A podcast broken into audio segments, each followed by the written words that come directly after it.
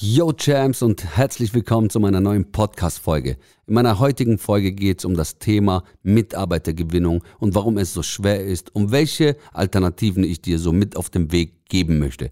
Ganz viel Spaß beim Zuhören. Bis gleich.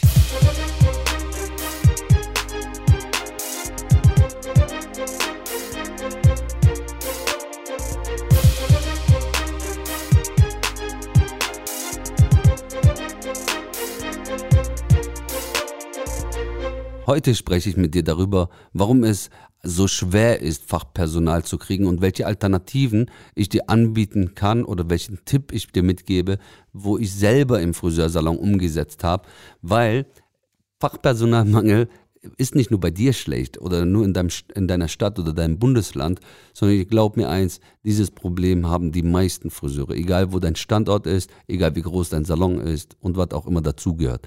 Sondern dieses Thema ist sehr, sehr ausdehnbar und vor allem sehr ja, schwierig die äh, zur Zeit. Weißt du, ich sag mal, in die heutige Zeit müssen wir auch anders an die Sache rangehen. Das ist nicht mehr einfach ein Instagram-Post in der Story oder im Feed. Suche dich als Mitarbeiter überdurchschnittlich bezahlen und äh, mehr Urlaub und was auch immer. Das ist kein Ansporn, um Mitarbeiter zu sagen, komm und arbeite bei mir, weil weißt du, jeder redet von gute Mitarbeiter. Ja, was ist denn guter Mitarbeiter? Ein guter Mitarbeiter, der hat meistens einen guten Job. Und äh, ihn einfach jetzt mit so einem Text zu begeistern, dass er zu dir kommt, wird nicht klappen. Weil er hat ja keinen Grund zu wechseln, weil er ist ja glücklich da, wo er ist, weil er gut ist und eine gute Stelle hat. Die Message dahinter, immer in, wenn du Werbung schaltest für Personal, ist immer, du musst dich reinversetzen. Der Mitarbeiter muss nur eins für sich rauslesen oder rausfühlen, hören, wie auch immer. Was habe ich davon, wenn ich bei dir jetzt anfange zu arbeiten und nicht bei meinem jetzigen Arbeitgeber? Der sehr glücklich ist, wirst du gar nie abholen können. Und weil dieses Thema auch bei mir im Friseursalon so schwer war, habe ich mir einfach Alternativen einfallen lassen.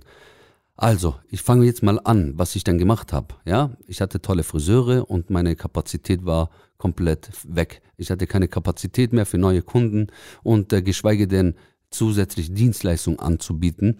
Und erst das macht ja die Umsätze groß, ja. Dann habe ich mir überlegt, wie kann ich dieses Problem lösen, Hussein? Und ich kam ganz schnell drauf, ich brauche Dienstleistungen, die von Nicht-Friseure umsetzbar sind. Für mich war das damals mein erstes großes Investment in Tape-In-Extensions. Ich habe wirklich für fünfstellig bestellt und nicht nur über Strähnen verkauft quasi oder angeboten, weil das ist schon ein bisschen mehr bedürftig, wie nur eine Strähne anzufassen als Kunde, der eventuell 1000 Euro ausgibt. Also war ich da schon direkt äh, fein, dass ich sage, okay, wenn ich damit Umsätze generieren will oder Mitarbeiter haben möchte, die keine Friseure sind, die es aber machen sollen, weil es ist kinderleicht zu machen, muss ich erstmal die Sachen da haben. Erst dann kann ich da denjenigen holen und ihn einlernen.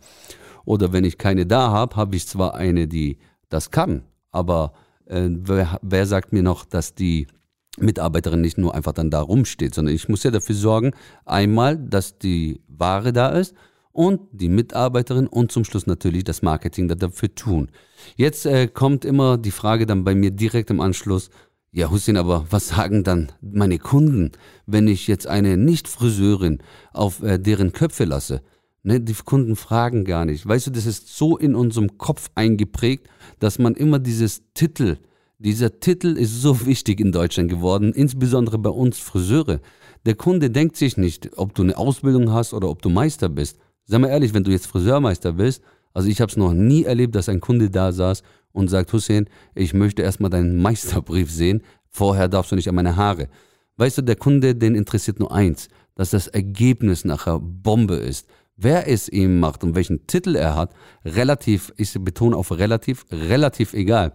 Denn du als Chef und Saloninhaber musst dafür verantworten, dass wenn du so eine Person einstellst, sie so einschulst, intern, extern, wie auch immer, dass du unterzeichnen kannst, dass du deinen Kunde gewähren kannst und versprechen kannst, dass dieserjenige jetzt am, an, der, an der ihren Kopf ist, aber du versprichst, dass das Ergebnis Bombe ist, weil sonst hättest du ihn nicht zuge oder sonst hättest du ihn nicht erlaubt oder zugelassen, dass der an deinen Kunden überhaupt dran darf.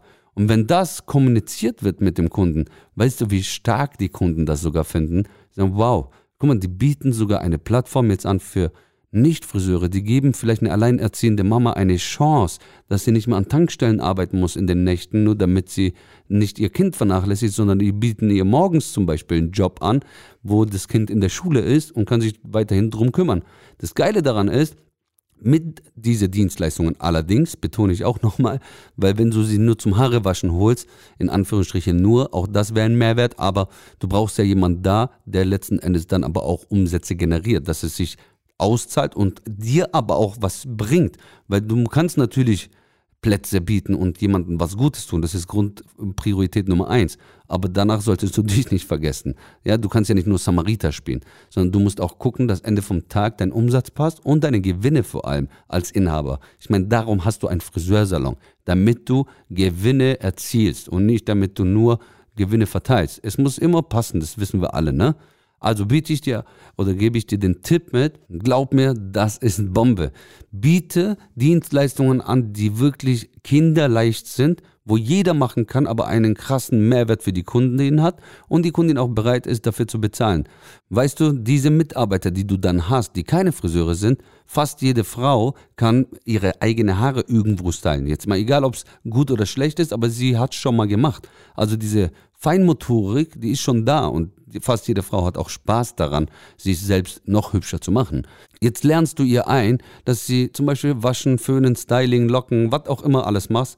Das bekommst du, glaub mir, in zwei Modellabende bis maximal vier hin, dass sie wirklich geil Haare waschen kann, dass sie geil stylen kann. Das ist schon mal die große Arbeit, die du abnimmst. Dann kannst du ihr noch beibringen, dass sie deine Glossings im Waschbecken macht. Auch kinderleicht, da kann ja nichts passieren. Und dann lernst du ihr, ich habe so gemacht, Tape-In-Extensions, auch kinderleicht. Das sind zwei Modellabende, reicht mehr wie aus.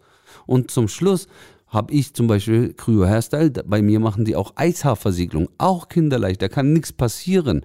Und das sind die Dienstleistungen, wenn du mal jetzt addierst, vier Dienstleistungen, maximal fünf, die sie dir macht, zwar kinderleicht sind, aber dir mega viel Arbeit abnehmen und sie einen Arbeitsjob hat, der Kunde genauso glücklich ist und jeden ist geholfen. Und der Friseur, wo eh Mangelware bei uns im Salon ist, also unser Fachpersonal, die machen dann letzten Endes das, was sie gelernt haben, wo nicht jeder ran darf, wo viel Risiko dabei ist mit wie blondieren, ja, da kannst du nicht jetzt jemand einfach mal rangehen, weil du zweimal gezeigt hast.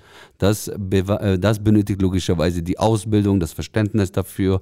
Hier kann wirklich viel passieren. Die Haare können brechen oder beim Schneiden, ja, da kann viel passieren. Das kannst du nicht einfach so von heute auf morgen aneignen. Also soll dein Friseur, den du ja schon eh hast, aber zu wenig davon hast, sollen das machen, was sie können, gelernt haben und lieben und alles, was zusätzlich ist, ja. Also deine Kundin kommt zum Haare schneiden, spontan will sie eine Packung Tip-In-Extensions rein, weil ihre Haare dann noch voller aussehen, der Haarschnitt geiler wird, du aber eigentlich keine Zeit hast, aber hast sie Bomben beraten, dann sagt die Kundin, ja, können wir es nicht gleich machen? Doch, natürlich. Die Franziska oder wer auch immer hat gerade Zeit für dich, die macht sie. Glaub mir, die Kundin fragt dann nicht, ja, wer Franziska, kann sie das? Nee, gar nicht, weil wenn ich dir schon sag, Franziska kann es und sie macht es dir nachher, ist schon automatisch, dass die Kundin fein damit ist. Das ist doch wie wenn du beim Arzt bist. Ich nehme dir so gerne als Beispiel immer. Wenn du beim Arzt bist, der kommt rein, berät dich, guckt, wo dein Schmerzchen sind und dann sagt er, ja, Frau Müller kommt gleich, sie geht mit Ihnen zum Röntgen, sie macht mit Ihnen das und letzten Endes kommt irgendwann der Arzt wieder und sagt dann, okay, bei Ihnen ist das und das Problem, dafür müssen Sie das und das tun. Das war sein Job. Und jetzt sei mal ehrlich, Stört's dich, dass das nicht der Arzt alles gemacht hat? Ganz im Gegenteil.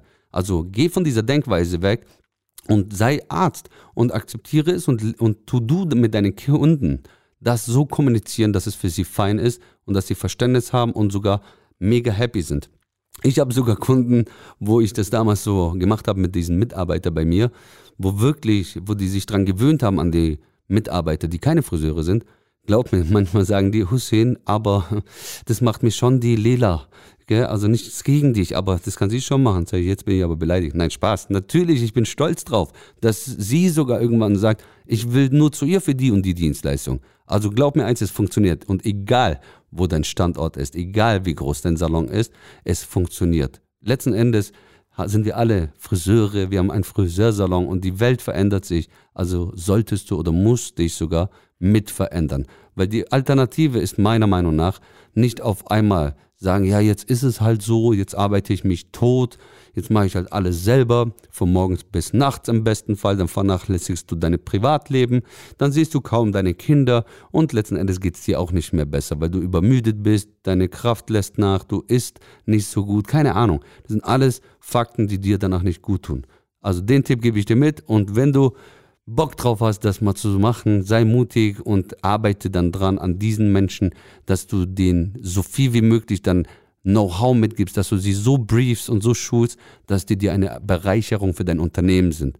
Alright, in dem Fall, das war die Folge. Ich hoffe, ich konnte dir den ein oder anderen Tipp mitgeben und viel Spaß beim Probieren, Umsetzen. Und übrigens, diese Mitarbeiter sind nicht schwierig zu finden. Das sind meistens im Bekanntenkreis oder Freunde, oder Stammkunden sogar. Bei mir waren es Stammkunden damals. Du kriegst es ja immer mit, so wenn die seit Jahren bei dir sind, hey, mein Chef, voll das Arschloch, oder mein Chef, so, oder die Urlaubstage zu wenig, die jammern danach da drüber. Ja, dann nutzt die Chance und sagt, du pass mal auf, ich hätte den Job für das und das und das. Und zack, wird sie sagen, geil, da hätte ich Bock. Dann, dann lädst du sie mal ein an einem Abend und sagst, komm, lass uns mal erstmal deine Feinmotorik checken, ob sie überhaupt liegen würde, bevor man irgendwas unterschreibt. Das ist ein Abend. Einmal waschen und nur mit den Händen trocknen lassen und dann seht ihr, was passiert. In dem Fall, falls du da mit Personal ein Problem hast, probier es und wünsche dir ganz viel Erfolg dabei. Bis zur nächsten Folge. Dein Hussein. Ciao.